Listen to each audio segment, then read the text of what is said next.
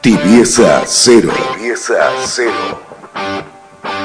Tibieza Cero, un programa que te acerca la actualidad política y social con Diego Graglia en la conducción, con el aporte histórico de la mano de Darío Avilés para repensar la realidad. Melina Flor nos invita a reflexionar sobre género y diversidad y Danisa Jiménez Pintos nos acerca la actualidad latinoamericana. Tibieza Cero. Muy buenas noches, bienvenidos a un nuevo programa de Tibieza Cero acá por el aire de FM Alternativa 96.9, ya el tercero de esta temporada 2022. Acá me encuentro con mi compañera Danisa Jiménez Pintos. Hola, buenas noches. Buenas noches, nosotros dos vamos a estar hoy en el programa porque Darío y Melina tuvieron algunos inconvenientes cada uno, así que vamos a estar nosotros dos. Vamos a empezar con un, tema de actualidad en este frío, ¿no? Ya empezamos el invierno, estábamos hablando fuera del aire. Terrible. Mucho frío. en este momento 9 grados hace, pero parece que hiciera menos. Eh, vamos a arrancar con la actualidad, que la actualidad no está fría, está caliente, nunca se dijo eso en, la radio. Eh, vamos a hablar sobre el discurso de Cristina, eh, que dio el, día lunes, el día de la bandera, no sé si vos lo escuchaste. Sí, eh, algunos fragmentos, así, tipo los repasos que hacen. Claro, así que bueno, estuvo ahí en la CTA hablando un poco de, actualidad política, y lo que más resonó fue el tema de los planes sociales, ¿no? Que habló en contra de la terciarización, sería de, de los planes sociales en en manos de los movimientos sociales, principalmente Levita, ¿no? Sí, por lo que se lee. Por lo que se lee, porque ella dijo, si los viera Evita, entonces uno interpreta que habla, pero también están Barrios de Pie y algunos otros que, que están fuera del, del dispositivo peronista, digamos, están dentro del frente de todos, pero no formaban parte del peronismo en su momento, durante el gobierno de Cristina, en cambio el movimiento Evita sí.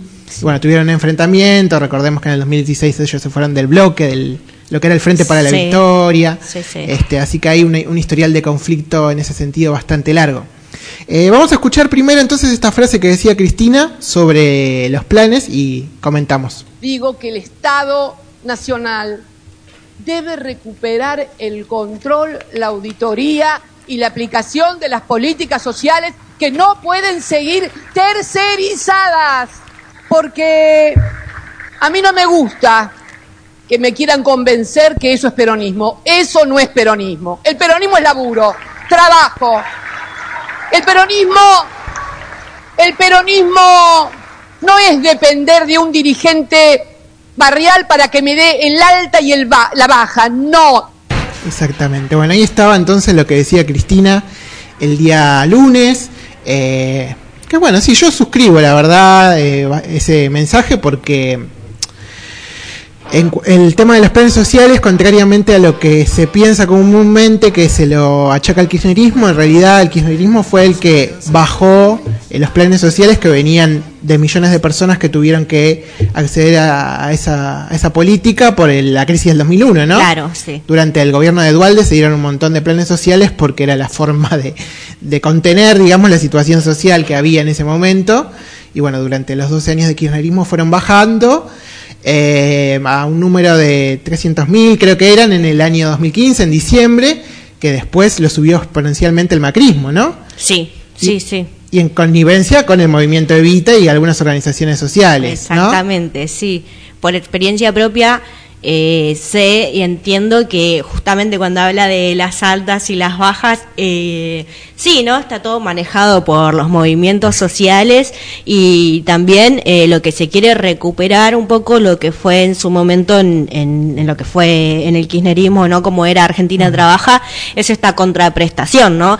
Digamos, dignificar de alguna manera porque eh, lo que se hace es, bueno, se entrega un monto, eh, la mitad del salario mínimo vital y móvil, con una contraprestación, trabajo por cuatro horas. Ahora se está recuperando eso, pero lo que fue durante el macrismo, eh, se dieron muchísimas altas de, de, estos planes sociales y la única contraprestación era terminar la secundaria o continuar los estudios y demás pero eh, se dieron de baja todas esas cooperativas que venían trabajando Claro. hasta lo que fue Argentina Trabaja, Ellas Hacen y Claro, demás que por programas. ahí hacían tareas que tienen que ver con lo municipal, de eh, juntar ramas o pintar cordones. Sí, no, y así. algunas otras mucho más positivas, como talleres de carpintería, de Claro. construcción, eh, qué sé yo, un montón de mujeres han accedido al trabajo que por ahí, eh, no sé, de albañilería y demás, y aprendieron un montón y eso las dignificó también. Claro.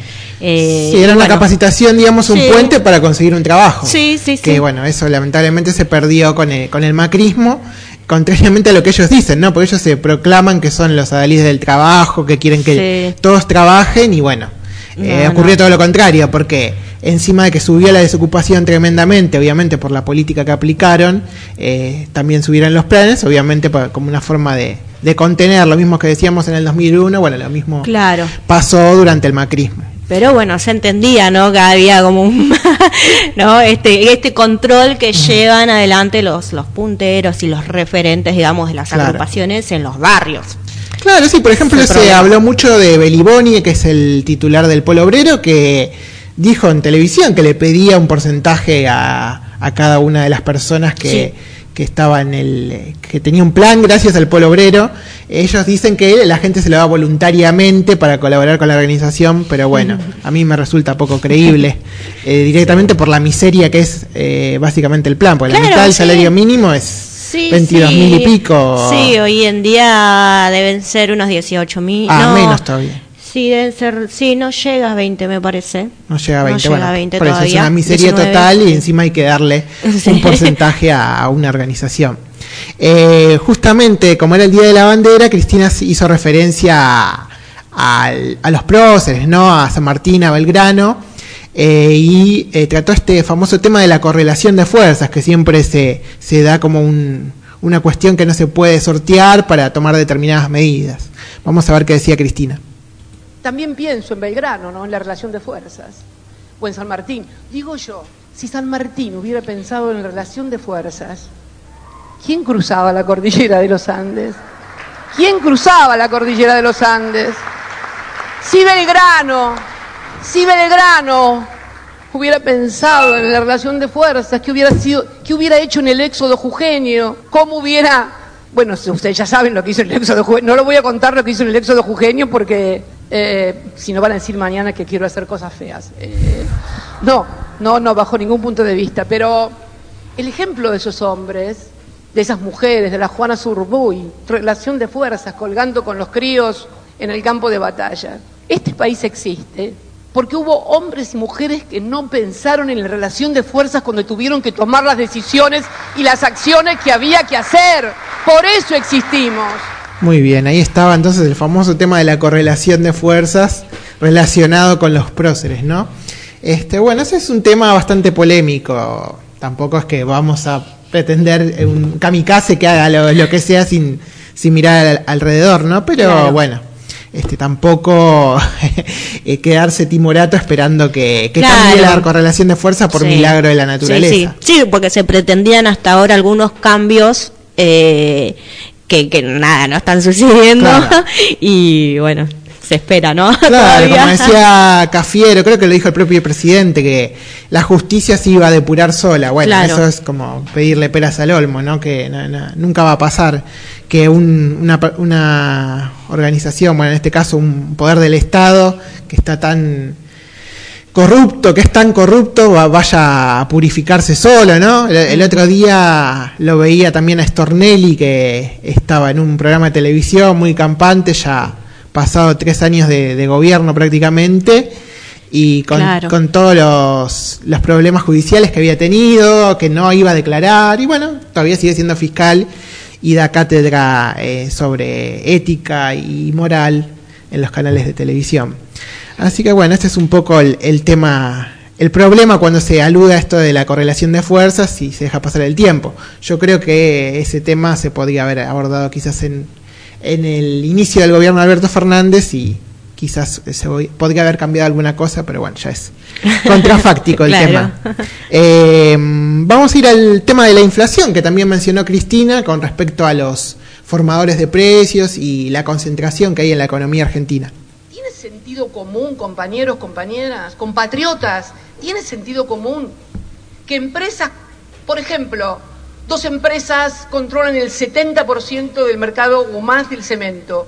Una sola lo de aceros planos, otra sola la de aceros verticales, entre dos o tres alimenticias el 80% de todo, y así puedo seguir sucesivamente. ¿Es sensato, es de sentido común decir que esas empresas con esas rentabilidades y ese poder no tienen nada que ver en la formación de los precios? No digo que sean, no digo que sean la única causa en la formación de precios o en la inflación, pero a ver, si controlo el 75% del cemento, si soy la única que vende chapas planas para la metalmecánica, para el electrodoméstico, para la industria, para la construcción, ¿cómo que no tengo, y, tengo rentabilidad, cómo que no tengo nada que ver con el crecimiento de los precios?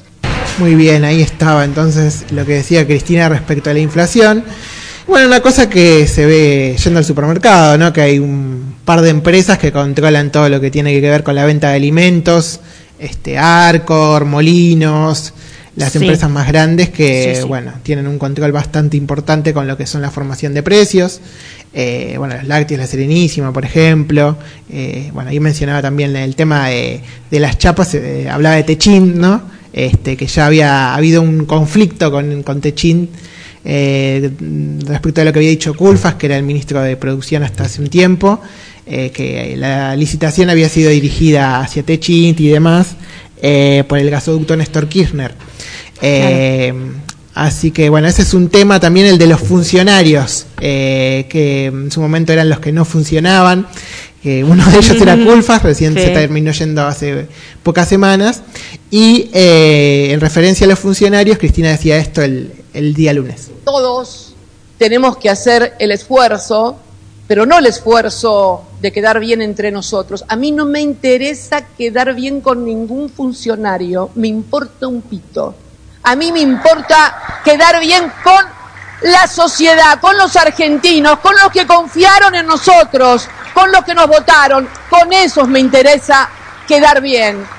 Y eso, a eso, a eso, a eso no voy a renunciar. Muy bien, ahí estaba entonces lo que decía Cristina de los funcionarios, que bueno, en un primer momento se decía mm, que Cristina había armado el gabinete cuando recién asumió Alberto y demás.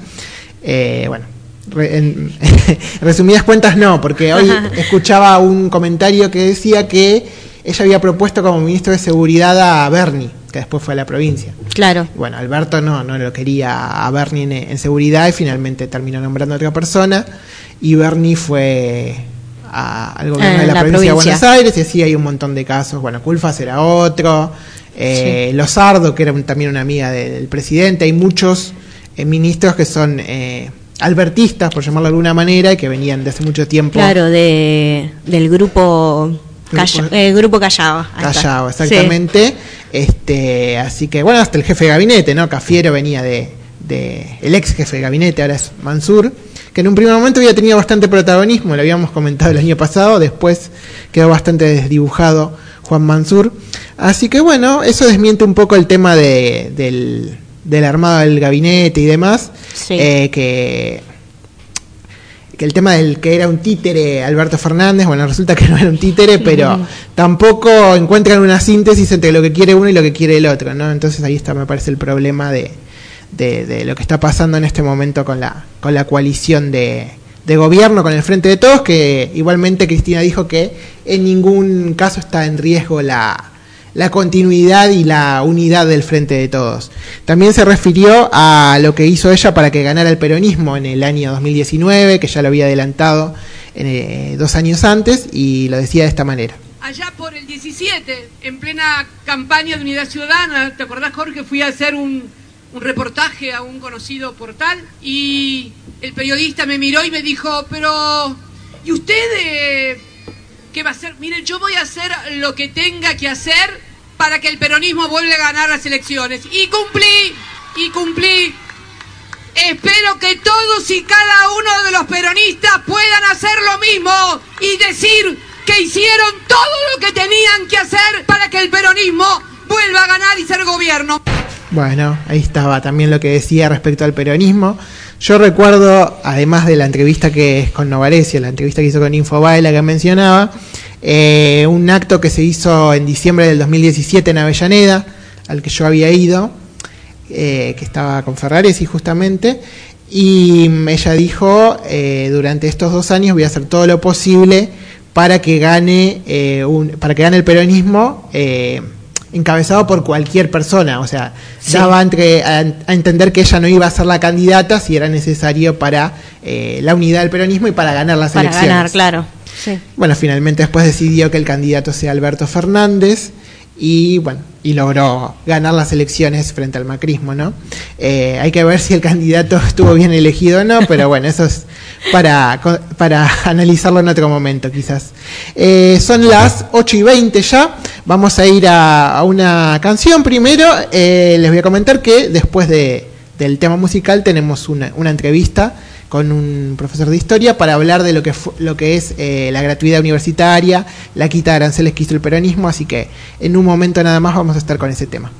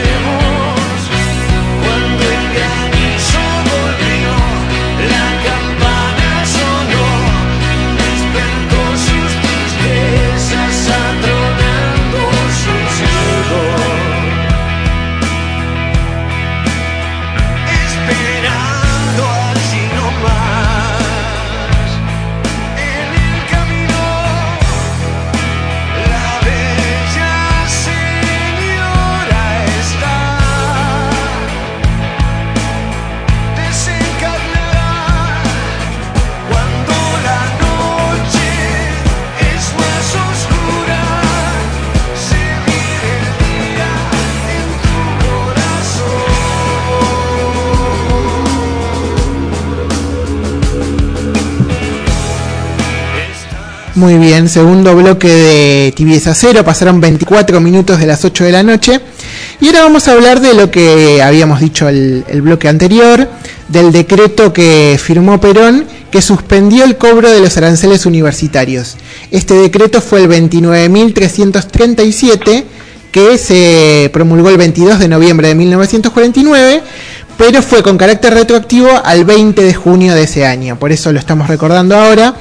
Y para recordarlo lo tenemos en línea a Ángel Miranda, que es profesor de historia y secretario de formación política de peronismo militante.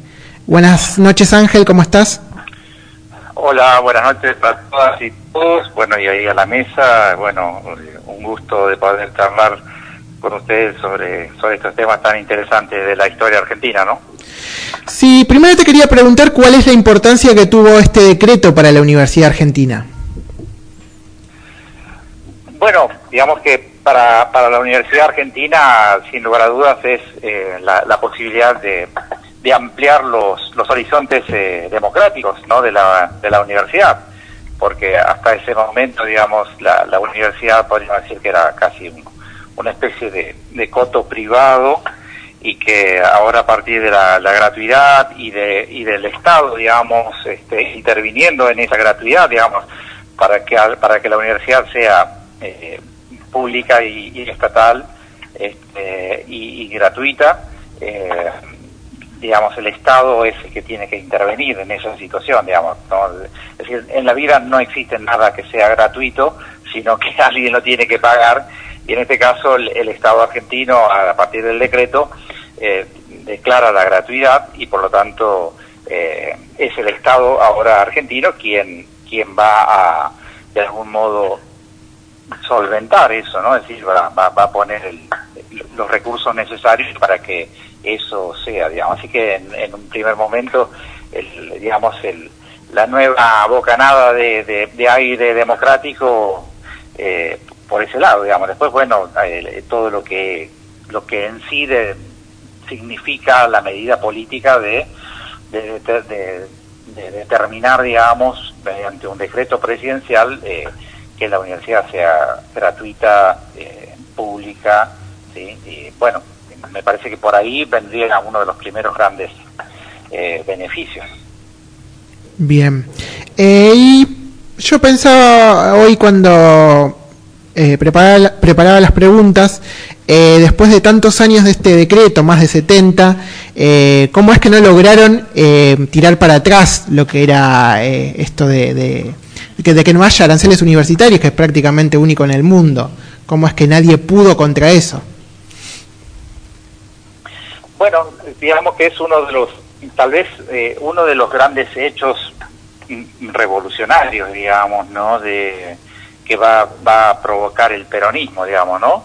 Porque las universidades desde que se crearon y sobre todo en la Argentina hasta la reforma eh, universitaria de 1918 eran lugares, digamos, de una élite, ¿no? De la élite dominante para una clase social privilegiada. Eh, la reforma de 1918 de algún modo rompe con esa con esa tradición, digamos, de esas universidades creadas en Europa con con el digamos con la visión europeísta, ¿no? El, el eurocentrismo se había digamos propagado en todo el mundo y esa concepción, digamos, de una idea cerrada hacia sí misma, ¿no? Mirándose el ombligo un poco eh, y, sobre todo eh, representando los intereses muy específicos de una clase privilegiada, de algún modo empieza a, romperse esa tradición a partir de la, de la reforma universitaria de 1918, hecho en la ciudad de, de Córdoba, bajo la administración de, de, la presidencia de Hipólito Yrigoyen. Eso va a ser muy importante porque abre la universidad, es decir, de, hay una autonomía universitaria, eh, hay, digamos, una intervención de, de, los claustros estudiantiles también en la vida de la universidad. Eh, por lo tanto, es, sin lugar a dudas, es una conquista de, de esa clase media en formación que, que, que, hay en la Argentina, casi como un fenómeno, eh, digamos, muy interesante en Argentina, ¿no? En relación con América Latina, la clase media argentina es una clase media muy fuerte, eh, tiene que ver mucho con todo el, impacto de, inmigratorio que va a tener la Argentina.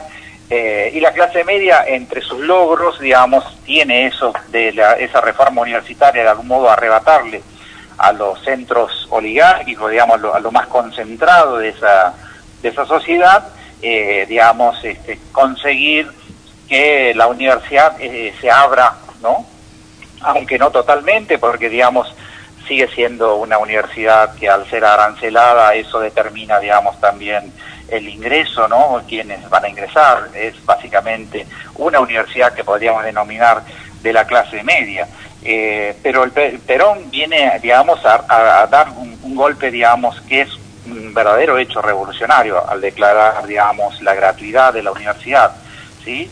Y decía, bueno, la universidad se abría para los obreros, cosa que, bueno, habría que un poco verla porque, digamos, que en apenas del 45 eh, hasta el, hasta el 49, que va a ser la, la, reforma, digamos, el, el, hecho de declararla eh, gratuita, no creo que muchos obreros peronistas hayan ido a esa universidad, pero lo que sí estaba dando un mensaje hacia adelante, ¿no? Y era la adquisición de derechos de los de los trabajadores, de poder, de que los hijos de los trabajadores también pudieran acceder a, un estudio, digamos, universitario. Y ese tal vez, ese, ese hecho tiene una fuerza, digamos, eh, tremenda, digamos, en la, en la historia argentina porque es un, es una, es un logro que después, eh, digamos, bueno, sí, las eh, las dictaduras siempre recortaron derechos, este, digamos, eh, el decreto levantado durante la libertadora, pero después, bueno, la, idea de,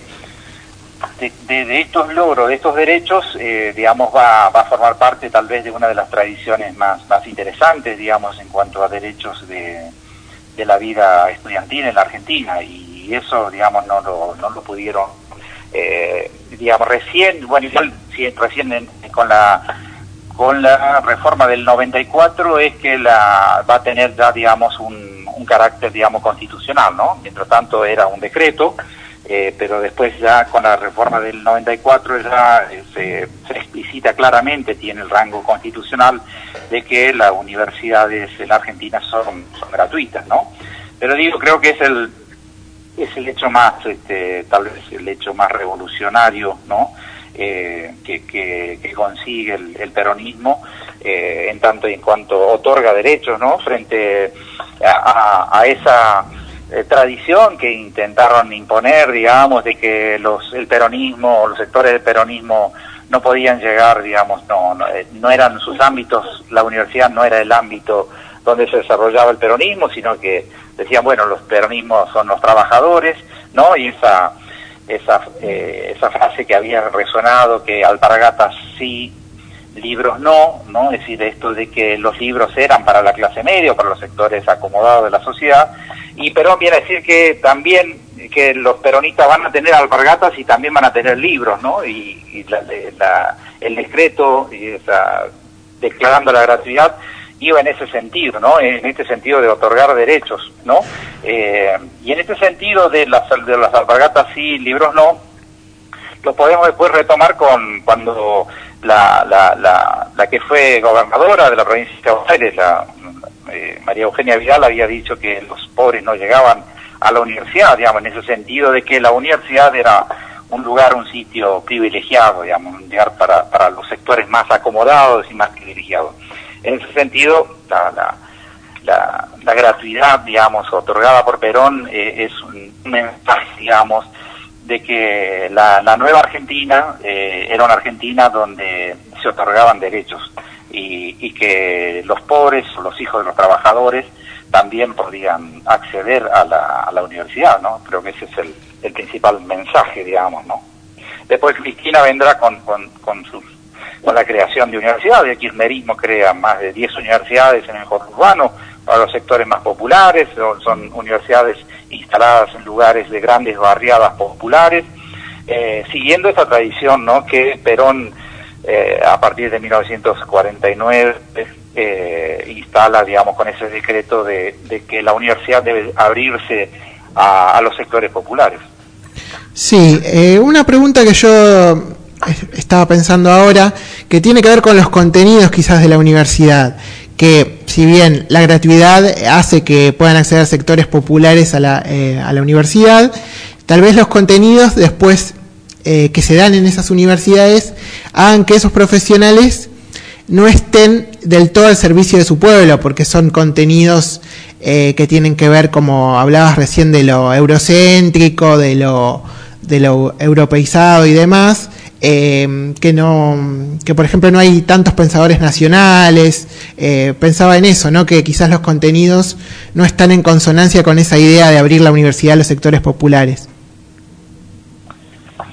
Eh, sí de algún modo las universidades por lo menos las tradicionales de, la Argentina, la Universidad de Buenos Aires, la Universidad de La Plata, las grandes universidades, las, las, primeras, la Universidad de Córdoba, ¿no? La Universidad de Córdoba había sido siempre eh, una universidad muy elitista, digamos, muy, muy reproductora de, un sistema de dominación y por lo tanto los programas tenían que ver, digamos, es casi el lugar sagrado de, de los, de los de los sectores de la clase alta, digamos, ¿no? Es no, no, ahí lo que se debate y lo que se discutía, los programas, eran de cómo consolidar un, un, modelo de, dominación, digamos. La universidad puesta al servicio del pueblo, bueno, eh, es, tal vez una de las grandes luchas todavía vigentes, digamos, ¿no? Es decir, que eh, también Perón hace un intento de, de promover una, cuando crea la universidad obrera, digamos, eh, con esa idea de, de, crear una universidad que tenga que ver con, con los intereses, digamos, y el desarrollo de la, de la clase obrera, ¿sí? y sobre todo con el tema de, de darle más, más prioridad, digamos, a todo lo que tenga que ver con, con la ciencia, la técnica aplicada al desarrollo, digamos, económico y pensando en eso de la soberanía de la soberanía política, la independencia económica, bueno, había que pensar también una universidad que reflejara los intereses, digamos, eh, eh, en general, digamos, del país, pero también particularmente eh, un modelo de desarrollo productivo que, tuviera a los trabajadores como, como grandes protagonistas, ¿no? Pero creo que sigue siendo todavía un tema de debate, no es digamos, las condiciones materiales de del movimiento obrero en la Argentina, eh, digamos, siempre va, conspira contra la posibilidad de que los sus, sus eh, eh, estudiantes y sus jóvenes que sean de la clase obrera tengan más, más posibilidades de ingresar y que por lo tanto también los profesores, digamos, porque digamos la, la universidad trató de, expulsar o tener bastante alejado a todos aquellos pensadores peronistas, digamos, ¿no?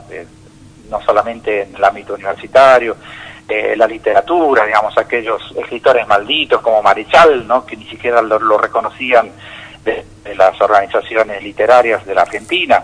Bueno, digamos, creo que es, es una disputa, ¿no? Es una disputa del poder, es un lugar del, del saber y del poder, pensándolo un poco en, en esa en esas premisas de Foucault, ¿no? Decía, donde el, donde el, el poder es a través del saber, y bueno, y por supuesto que siempre las universidades son, son lugares del saber y del poder, y sabemos que en la Argentina, en, una, en, la, en, la, sociedad que vivimos, en las sociedades, digamos, muy desiguales, que se han constituido a lo largo de, de, América Latina, eh, la Argentina no es una excepción a eso, y por lo tanto siempre los, los programas, la disputa por los contenidos de los programas, es una disputa, digamos, de de quién tiene el poder en la Argentina, ¿no? Así que, bueno, eso me parece que sigue estando todavía en disputa.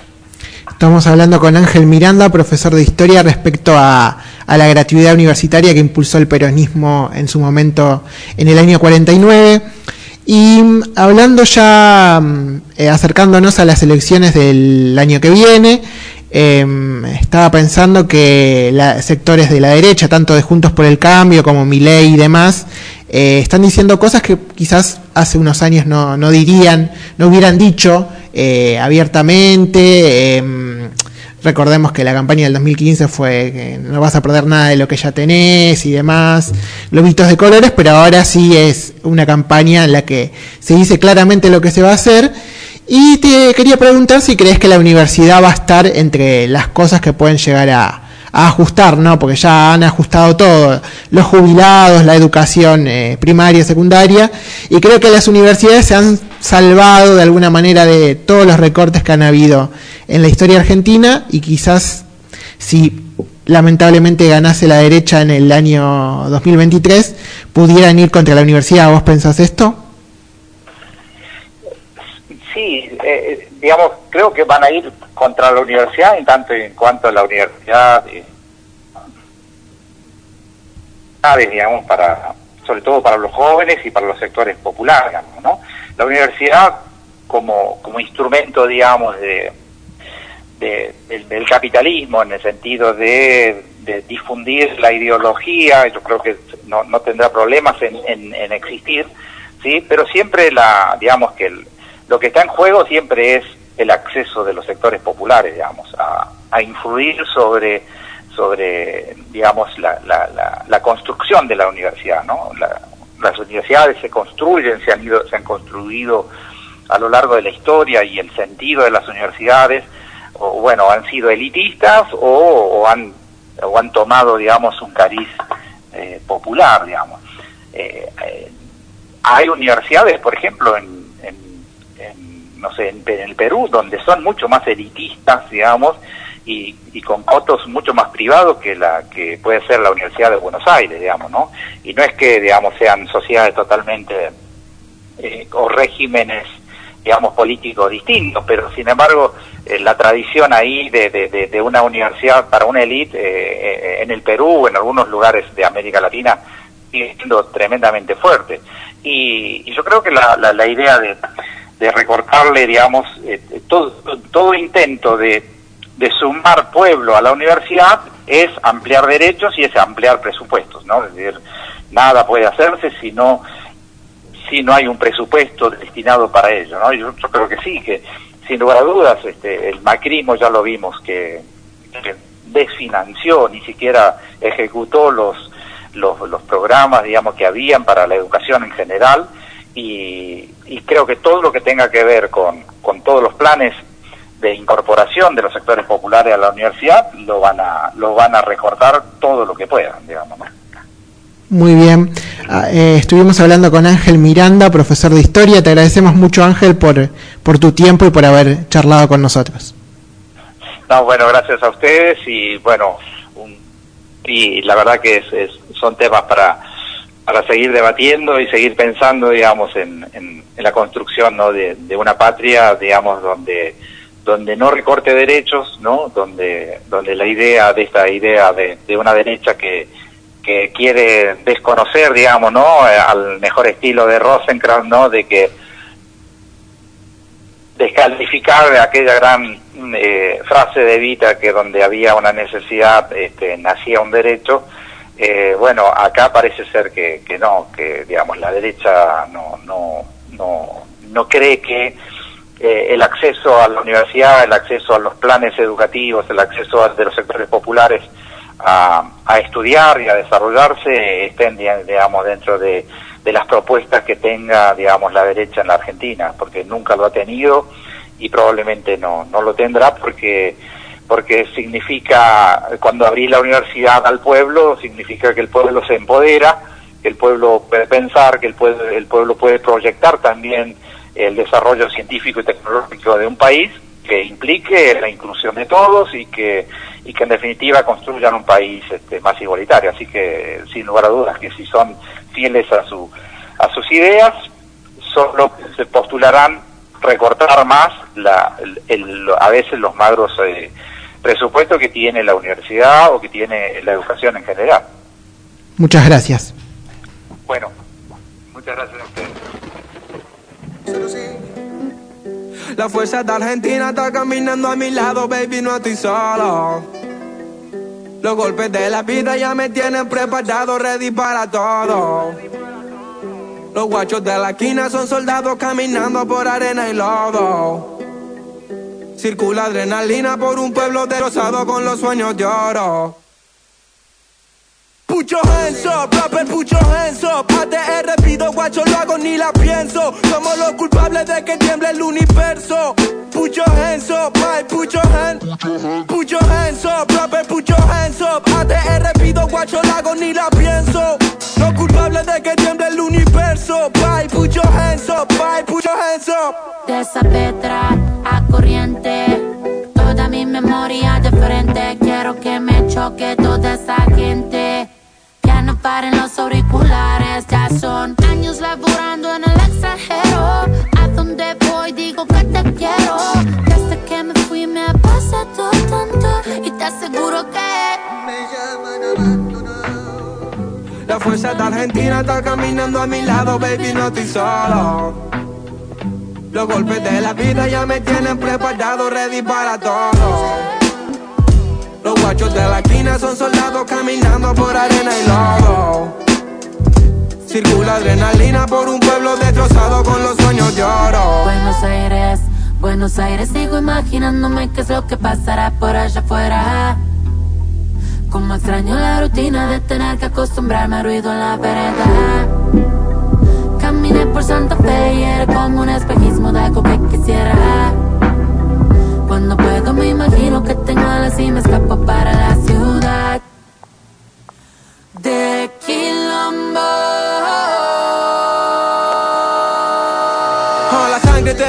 No la compra con quilates. Nuestros perros tienen hambre y están ready para el combate. huh. Esto es rap, es hip hop, bate en serio. Le damos la vuelta al mundo en tres minutos y medio. Argentina, your hands up. Hago que todo lo político esté intenso. La puta voz del barrio no se compra ni con dólares ni pesos. Bailo con San La Muerte, San Martín en San Lorenzo. La fuerza de Argentina está caminando a mi lado, baby, no solo. Los golpes de la vida ya me tienen preparado, ready para todo. Los guachos de la esquina son soldados caminando por arena y lodo. Circula adrenalina por un pueblo destrozado con los sueños de oro.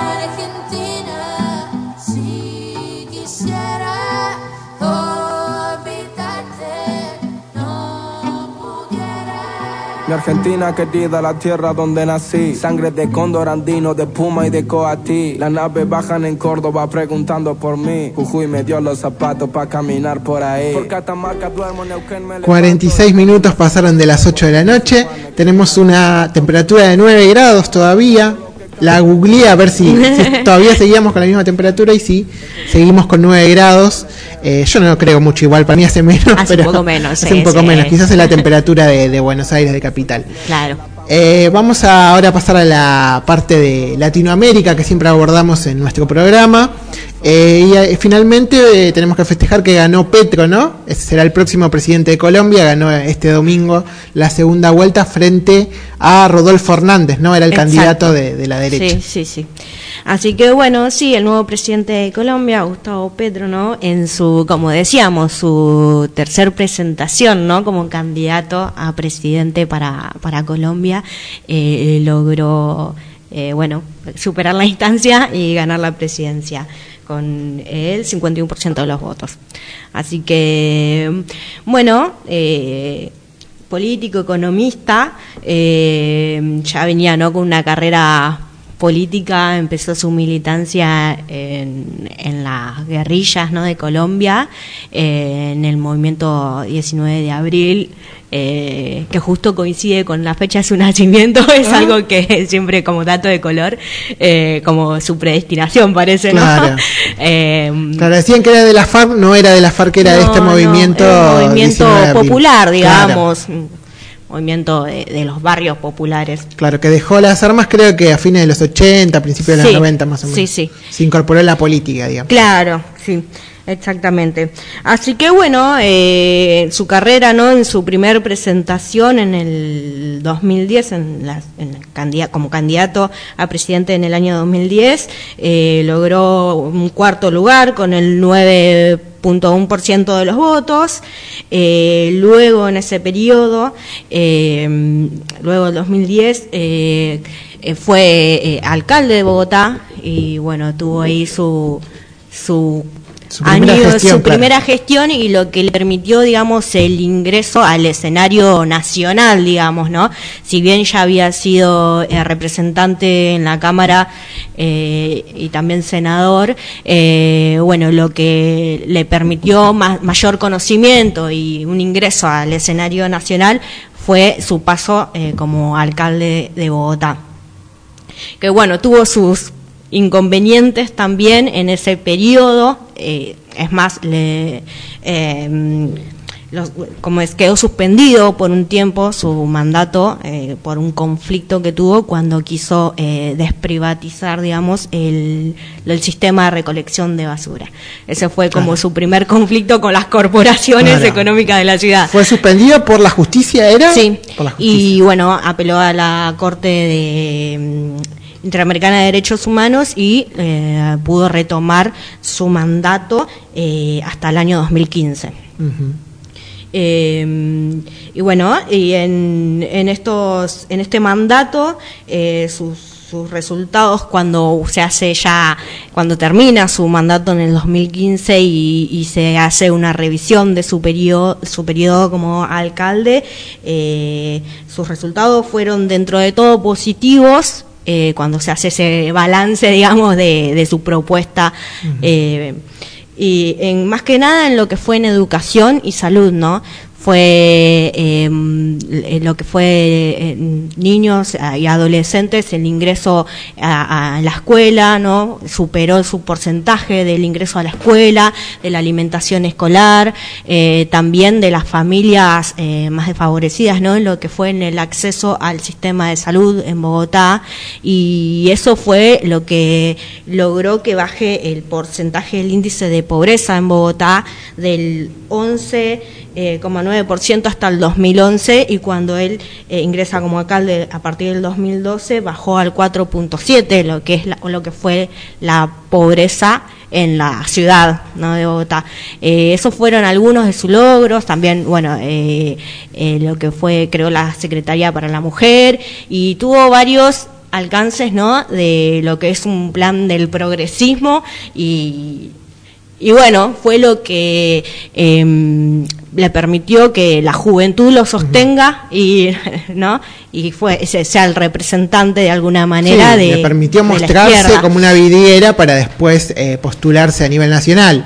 Lo mismo pasó, eh, salvando las distancias, eh, con el Frente Amplio en Uruguay. Primero Tabaré Vázquez ganó la Intendencia de Montevideo, claro. después se presentó igualmente creo que tres veces hasta que ganó. Sí eh, la presidencia en el 2005. Eh, así que, bueno, este sería un caso también parecido. Eh, en el 2018 se presentó, ¿no? También en el 2018 contra, también se contra presentó el actual presidente. contra el actual presidente Iván Duque y, y, bueno, y ahí ya logró, como decíamos, ¿no? Ese, esto de, de, alcalde de Bogotá le permitió trepar aún más lo que es el, el padrón y alcanzó un 41% de los votos. Eh, fue eh, esta eh, fue lo que le, le permitió eh, trepar en, en, los votos y eh, hasta las últimas elecciones eh, logró la presidencia de, claro. de, Colombia, ¿no? Y, y, bueno, con un contrafrente, digamos, una posición eh, y también con, con duras, con críticas, ¿no? Por su carrera, como decíamos, que empezó en la guerrilla, también con su conexión con Hugo Chávez. Eh, eh, sí, ahí eso, tienen a Venezuela cerquita, entonces sí. es muy presente el tema de, del chavismo. Sí. Este, tiene las fronteras cerradas en este momento Colombia y Petro ya dijo que las va, las va a abrir de vuelta. Por, eh, porque bueno, hay gente que obviamente son dos países que tienen una relación muy estrecha, gente que debe tener familiares del otro lado, claro. en fin. Y el... también en la cuestión comercial, claro, digamos, cuestión comercial. entre los dos países. Eh, y bueno, más que nada, en realidad, una relación eh, latinoamericana, claro. ¿no? Es, en, en, ese sentido, me parece que también eh, por, eh, va a ser positivo, digamos, para los dos países sí. que puedan tener una, una relación entre sus mandatarios. Sí, digamos. totalmente. Bueno, Venezuela está en una etapa, digamos, de distensión un poco de lo que era el, bueno, la, no sé cómo decirlo, el conflicto que tenía con Estados Unidos y con el resto sí. de los países. Estados Unidos, eh, a raíz del tema de la guerra con, con entre Rusia y Ucrania, está interesado, bueno, claro, en cambió el petróleo, el foco, claro. claro. cambió el foco Entonces se olvida algunas cosas y quizás le compre petróleo a, a Venezuela este, y además, bueno, está mejorando la economía, de a poco bajando la inflación de sí. Venezuela. Creo que ahora la, la, inflación en Argentina es superior a la de Venezuela, uh -huh. así que bueno, viene, viene bajando este, de una hiperinflación muy, muy grande que hubo en Venezuela. Así que bueno, eso una, es... una primera experiencia para Colombia sí. en cuanto a a, las políticas del progresismo, de la izquierda, como veníamos charlando ya eh, el, el, último programa, ¿no? Eh, y veremos cómo resulta claro. con esta primera experiencia. Como a veces decimos nosotros, pero es difícil analizarlo desde nuestra mirada porque nosotros tenemos el peronismo acá, eh, como para ellos a veces es difícil analizar la realidad entender de Argentina, el peronismo también, entender claro. el peronismo y la política de Argentina. Eh, bueno, veremos cómo, cómo resulta, ¿no? Obviamente va a tener, eh, nada, poder hegemónico politi- eh, político, En económico contra, claro. en contra, pero bueno, veremos más adelante cómo. Sí, sí, cómo justamente estábamos hablando fuera del aire hoy antes de empezar el programa respecto a lo que es la presidencia de Boric en Chile, que yo Claro. decía, ah, al final era eh, puro chamullo, por decirlo de alguna manera, este, no pasó nada en Chile, pero bueno, después llegamos a la conclusión de que obviamente son países que, que recién están empezando con este Claro, tema de... de- de- Tienen, tienen una larga tradición de derecha Claro. y de, de este poder, eh, nada, hegemónico, como decimos, ¿no? De, completamente penetrado en toda la sociedad, eh, este, ultraconservadores, eh, y, y bueno, y tienen que ir en contra de eso, ¿no? Y tocar Claro. eh, intereses, y a veces es complicado. eh, Claro. eh, en ese sentido, decíamos. Entonces por ahí optan a veces por, por la moderación, digamos, Claro. en exceso, demás. Claro. Bueno, eh, sí, Colombia es un país que va a ser bastante complicado para Petro.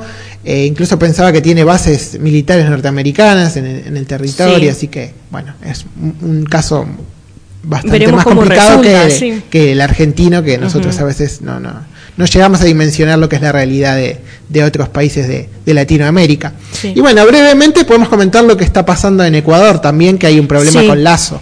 Sí, sí, también, bueno, en Ecuador también, ¿no? Eh, un conflicto con la Confederación Nacional de Indígenas y con el pueblo en general, ¿no?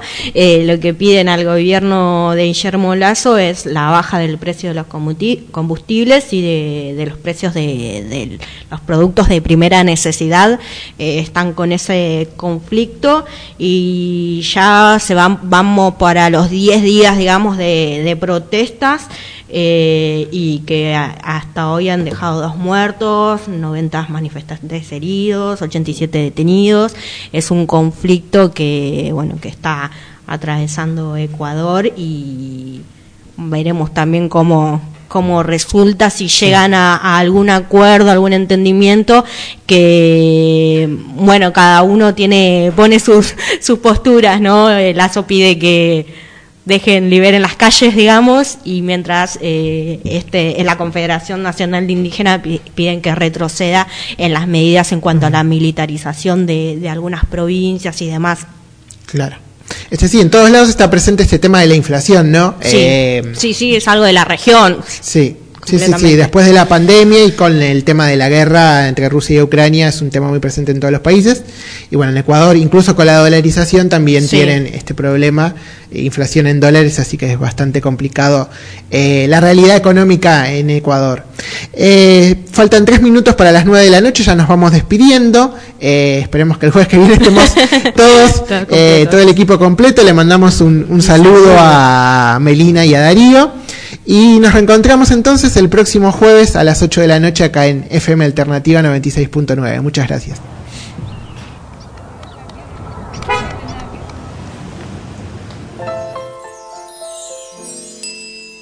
No digas no, tampoco que me amas. No saltes tu ventana, que adentro es mejor. Si algo va mal, lo veremos mañana. Ahora solo duerme, es todo por hoy. Un poco de paz y amor, felicidad, algo que cambie esta suerte. Vamos haciendo camino de sol a sol. Porque hay silencios que curan, porque hay palabras que matan, porque bailando se quita lo malo de tu corazón. Porque hay palabras que curan, porque hay silencios que matan, porque bailando se alejan toditas las penas de amor.